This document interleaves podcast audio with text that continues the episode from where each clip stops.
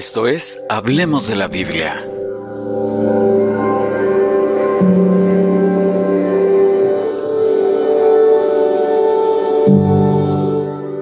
Estamos en la serie Héroes, pero dentro de esta misma serie haremos otro grupo de predicaciones llamadas David. El héroe del que te hablaré es David, el rey David, aquel rey que nos habla la Biblia en muchas ocasiones. Este es David 1, el tema es el hijo olvidado. Esta serie me genera grandes expectativas sobre lo que Dios nos hablará en estas semanas donde conoceremos la vida de uno de los principales personajes bíblicos, David.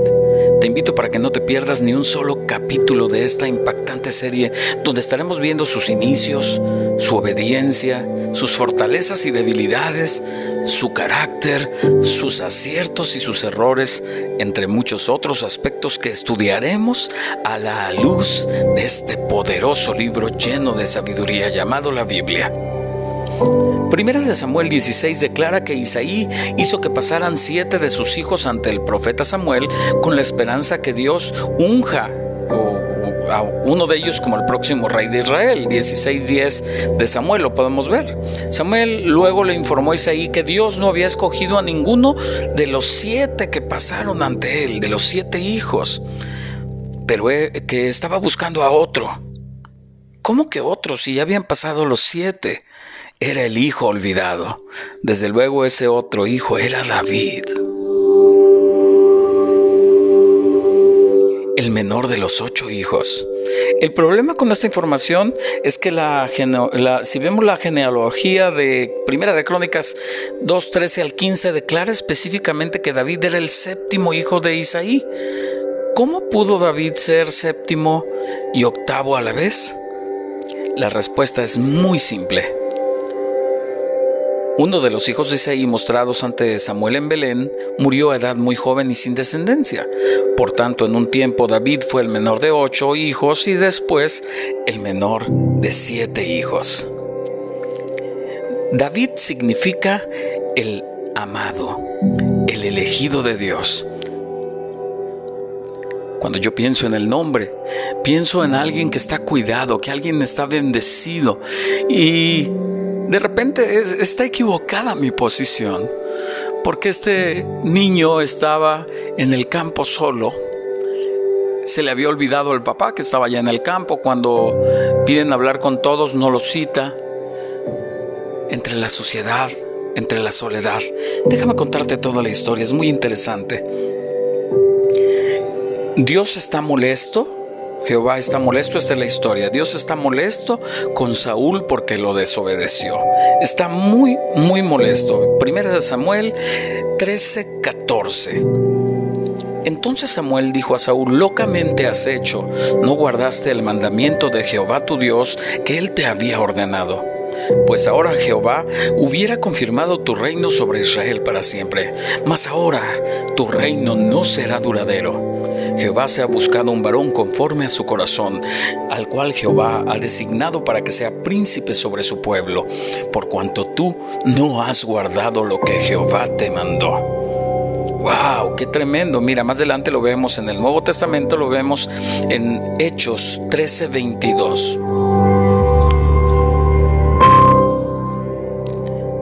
Quitado este, les levantó por rey a David, de quien dio también testimonio diciendo, he hallado a David, hijo de Isaí, varón, conforme a mi corazón, quien hará todo lo que yo quiero. Lo cual nos llama a pensar que quizá el corazón de Dios es que nosotros hagamos lo que Él desea, que nosotros le obedezcamos, que nosotros le amemos, que nosotros le busquemos y entonces seremos conforme al corazón de Dios, porque aquí dice, quien hará todo lo que yo quiero. Quiero que nos situemos en Israel en tiempos de constantes guerras en las cuales el pueblo había, había estado pidiendo a Jehová que les diera un rey para dirigirlos cosa que Dios les complació. Ese rey sería Saúl, mas debido a su desobediencia, Dios decide quitar su favor sobre él y lo quita del reinado. Samuel se sentía sumamente triste por la decisión de Dios de no estar más con Saúl. Leamos primero de Samuel 15. Es el 35 y dice, y nunca Después vio Samuel a Saúl en toda su vida, y Samuel lloraba a Saúl, y Jehová se arrepentía de haber puesto a Saúl por rey sobre Israel. Primera de Samuel 16.1 dice de esta manera, Dios le dijo a Samuel, ¿hasta cuándo vas a estar triste por Saúl? Yo lo he rechazado, así que ya no será rey. Mejor ve a Belén, donde vive Jesse, Isaí. Ya he elegido a uno de sus hijos para que sea el rey de Israel. Lleva aceite contigo y derrámaselo en la cabeza como símbolo de mi elección. Lo comienza diciendo, yo lo he rechazado. Dios habla claramente sobre lo que iba a hacer. Quitaría a Saúl del reinado, pues le desagradó la desobediencia de Saúl y le reclama al profeta su tristeza por la decisión tomada por Jehová. También dice más adelante, ya he elegido. El plan de Dios no cambió ni cambiará, no cambia. Si un humano falla en la parte que le, respondía, que le correspondía hacer, Dios lo, lo sustituye por otro, lo sustituirá por otro. Aquí vemos que para el momento en que él quita a Saúl, Dios ya tenía su sustituto. Daniel 2.21 dice, Él muda los tiempos y las edades, quita reyes y pone reyes, da la sabiduría a los sabios y la ciencia a los entendidos. Observemos que para este momento ya había sido elegido rey alguien, el cual aún desconocía la decisión de Dios. Alguien que en alguna parte se encontraba inclusive tal vez en situaciones no cómodas o adversas. ¿No te has puesto a pensar que Dios ya tiene un plan para tu vida y que a lo mejor tú ahorita estás incómodo o, ahorita eres el hijo olvidado o ahorita eres el esposo olvidado o eres el empleado olvidado, el, el estudiante olvidado y que Dios te, ya te tiene preparado algo? Piensa en esto. Eres elegido por Dios para cosas importantes y aún tú no te has enterado. Primera de Samuel 16:5, Samuel obedece a Jehová y va a la casa de Isaí. Él respondió, sí, vengo a ofrecer sacrificios a Jehová. Santificaos y venid conmigo al sacrificio y santificando él a Isaí y a sus hijos, los llamó al sacrificio. Y aconteció que cuando ellos vinieron, él vio a Eliab y dijo, de cierto delante de Jehová estás ungido. Veamos cómo los humanos nos equivocamos y normalmente juzgamos por las apariencias físicas. Dice, él vio a Eliab. Recordemos que Saúl era conocido por su fortaleza física, era bien parecido y muy alto. Samuel al estar frente a Eliab, que era hijo de Isaí, al ver que era alto, fuerte y preparado para la guerra, su mente no dudó en decir, de cierto delante de Jehová estás ungido. Eran épocas de constante guerra y se necesitaban hombres con esas características según el punto de vista del profeta Samuel, mas Dios opinaría de otra manera. El número 7 dice, y Jehová respondió a Samuel, no mires a su parecer, ni a lo grande de su estatura, porque yo lo desecho. Porque Jehová no mira lo que mira el hombre, pues el hombre mira lo que está delante de sus ojos, pero Jehová mira el corazón. Vemos que está escrito y que dice Jehová respondió. Aunque Samuel no había abierto la boca para decir ni una sola palabra, Dios demuestra su omnisciencia viendo el pensamiento y sentir de Samuel y le responde, no mires a su parecer. Dios le da una enseñanza a Samuel y le dice que no juzgue solo por los aspectos que pueden verse como su estatura, pues el humano tiende a juzgar a quienes ve por esa apariencia externa física. Dios le dice, yo lo desecho. Ante Dios no hay nada que podamos esconder. Aparte, solo Dios sabe cuáles son las características que debe tener el elegido y lo que ve en su interior, por lo cual lo descalificó. Jehová no mira lo que ve el hombre. La sabiduría de Dios ve más allá del hombre. Él ve cómo actuaría esa persona en el futuro, cómo sería su modo de obrar en circunstancias adversas, si habría de envanecerse o no. Él ve el interior de lo que haría si Dios le bendecía. Además ve el tiempo futuro, cómo habría de ser si lo nombrara rey.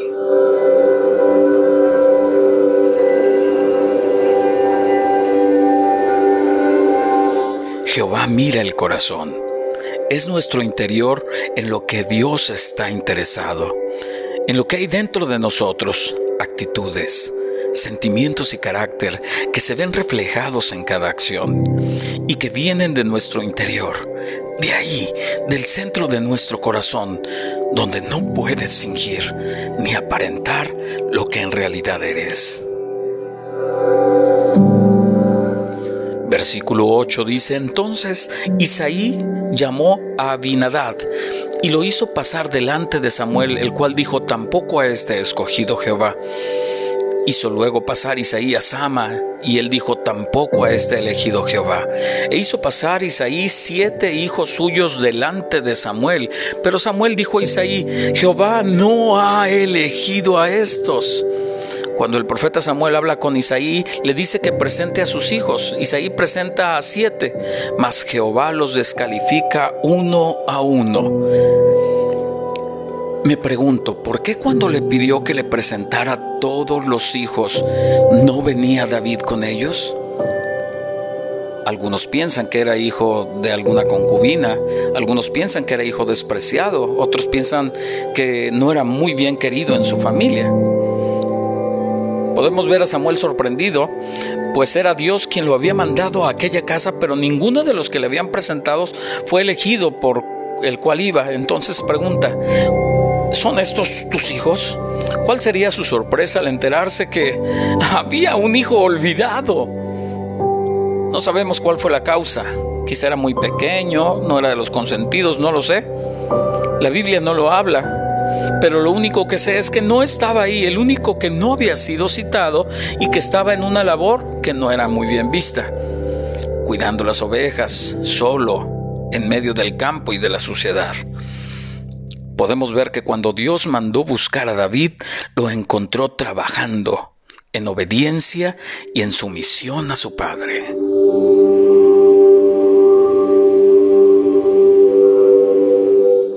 El número 12 dice, envió pues por él y le hizo entrar, y era rubio, hermoso de ojos y de buen parecer. Entonces Jehová dijo, levántate y úngelo, porque este es. Dios habla al profeta y le da la orden. Ese chico era a quien había elegido Dios para ser rey de los hebreos. Se cree que David tenía entre 12 a 16 años de edad cuando fue ungido como rey de Israel. Él era el más joven de los hijos de Isaí y una elección muy poco probable para que fuera elegido como rey. Número 13. Y Samuel tomó el cuerno de aceite y lo ungió en medio de sus hermanos. Y desde aquel día en delante el Espíritu de Jehová vino sobre David. Se levantó luego Samuel y se volvió a Ramá. A partir de ese momento Dios inicia su obra en David para prepararlo a ser un gran rey. Simultáneamente que David recibía el espíritu de Jehová, el espíritu de Jehová se aparta de Saúl. Veamos 1 de Samuel 16:14. El espíritu de Jehová se apartó de Saúl y le atormentaba un espíritu malo de parte de Jehová. Es pertinente aclarar que David regresó al campo a cuidar ovejas, a pesar de saber que Dios le había elegido para ser el nuevo rey de los hebreos. Mas la nobleza de su corazón lo llevó a esperar pacientemente, con la certeza en que Dios haría lo que tenía planeado en el tiempo pertinente. Vamos a ver unas comparativas entre Jesús y David, unas cuestiones donde vemos similitudes. Primera de Samuel 16:11 dice, entonces Samuel dijo a Isaí, ¿son estos todos tus hijos? Y él respondió, queda aún el menor que apacienta las ovejas. Y dijo Samuel a Isaí, envía por él porque no nos sentaremos a la mesa hasta que él venga. Ahí fue humillado David Ahora veamos cuando Jesús se humilla. Filipenses 2.8, y estando en la condición de hombre, se humilló a sí mismo haciéndose obediente hasta la muerte y muerte de cruz. Otra de las cosas es que encontramos en 1 de Samuel 17.3 que dice, y los filisteos estaban sobre un monte a un lado e Israel estaba sobre el otro monte al lado. Y el Primera de Samuel 17:9 dice, y Saúl y ellos y todos los de Israel estaban en el valle de Elá peleando por los filisteos, contra los filisteos. Ambos, Jesús y David, se identificaron con nuestra condición en el valle. Salmo 23:4. Aunque ande en valle de sombra de muerte, no temeré mal alguno porque tú estarás conmigo. Tu vara y tu callado me infundirán aliento.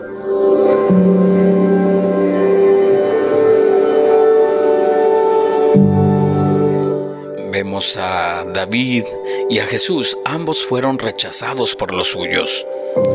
Su hermano mayor de David lo rechazó, su rey lo menospreció y sus enemigos le tuvieron en poco. Primera de Samuel 17:28 y oyéndole hablar Eliab, su hermano mayor, con aquellos hombres se, se encendió en ira contra David y dijo, ¿para qué has descendido acá? ¿Y a quién has dejado aquellas pocas ovejas en el desierto? Yo conozco tu soberbia y la malicia de tu corazón, que para ver la batalla has venido. Fue rechazado por su hermano. Ahora veamos cómo pasa lo mismo con Jesús en primera de Juan 1:11. A lo suyo vino y los suyos no le recibieron. Juan 15, 19 dice, si fuerais del mundo, el mundo amaría lo suyo, pero porque no sois del mundo, antes yo os elegí del mundo, por eso el mundo os aborrece. Jesús y David hirieron al enemigo en la cabeza. Primera de Samuel 17:49. Y metiendo David su mano en la bolsa, tomó de allí una piedra y la tiró con la honda, e hirió al filisteo en la frente, y la piedra quedó clavada en la frente y cayó sobre su rostro en tierra. Primera de Samuel 17:51 dice, entonces corrió David y se puso sobre el filisteo y tomando la espada de él y sacándola de su vaina, lo acabó de matar y le cortó con ella la cabeza. Y cuando los filisteos vinieron a su paladín y lo vieron muerto, huyeron. Ahora veamos Génesis 3:15, y pondré enemistad entre ti y la mujer. Está hablando cuando venga Jesucristo, dice entre ti y la mujer y entre tu simiente y la simiente de suya, que la simiente es Jesús. Ella, esta te herirá en la cabeza y tú la herirás en el calcañar. Voy terminando. Ambos exhibieron a sus enemigos, tanto David como nuestro Señor Jesús. Primera Samuel 17:54 y David tomó la cabeza del filisteo y la trajo a Jerusalén, pero las armas de él las puso en su tienda. Primera Samuel 17:57 dice, y cuando David volvía de matar al filisteo, Abner lo tomó y lo llevó delante de Saúl, teniendo David la cabeza del filisteo en su mano. Veamos a Jesús. Colosenses 2.15, y despojando a los principados y a las, a las potestades los exhibió públicamente, triunfando sobre ellos en la cruz. Tú y yo hemos sido comprados a precio de sangre. Ha sido Cristo quien pagó por nosotros. Dice la Biblia que nosotros somos más, dice, más vosotros sois linaje escogido, real sacerdocio, nación santa, pueblo adquirido por Dios para que anunciéis las virtudes de aquel que os llamó de las tinieblas a su luz admirable. Acabo de leerte primera de Pedro 2.9 es probable que en ocasiones no te sientas linaje escogido y que estés en una situación que te hace sentir que eres el hijo olvidado. En lugares lejanos, no muy buenos, pero recuerda, al elegir a Cristo buscamos cosas más allá que las que existen en la tierra. Él es nuestro Señor y Salvador y tiene un lugar en el cielo para nosotros. Piensa en esto. El Hijo olvidado al final fue el que fue elegido Rey por Dios. Espero que te haya gustado este capítulo.